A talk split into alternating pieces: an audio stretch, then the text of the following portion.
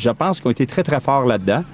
Et euh, pour nous, euh, vous dites, euh, mais c'était tout à fait naturel que, comme station, on soit là pour les supporter. Alors, on était là du premier jour jusqu'au dernier. moi, j'aimerais remercier les gens de notre équipe, mais également les gens de la Sûreté du Québec, les gens de la CEPAC et également de notre communauté. Il y a plein de gens qui se sont impliqués. Écoutez, que ce soit pour des prêts de pelle mécanique, que ce soit pour du support quelconque, tout le monde a voulu aider. Alors, pour nous, on est vraiment très reconnaissants pour tous les gens qui, de près ou de loin, se sont impliqués dans cette cause-là.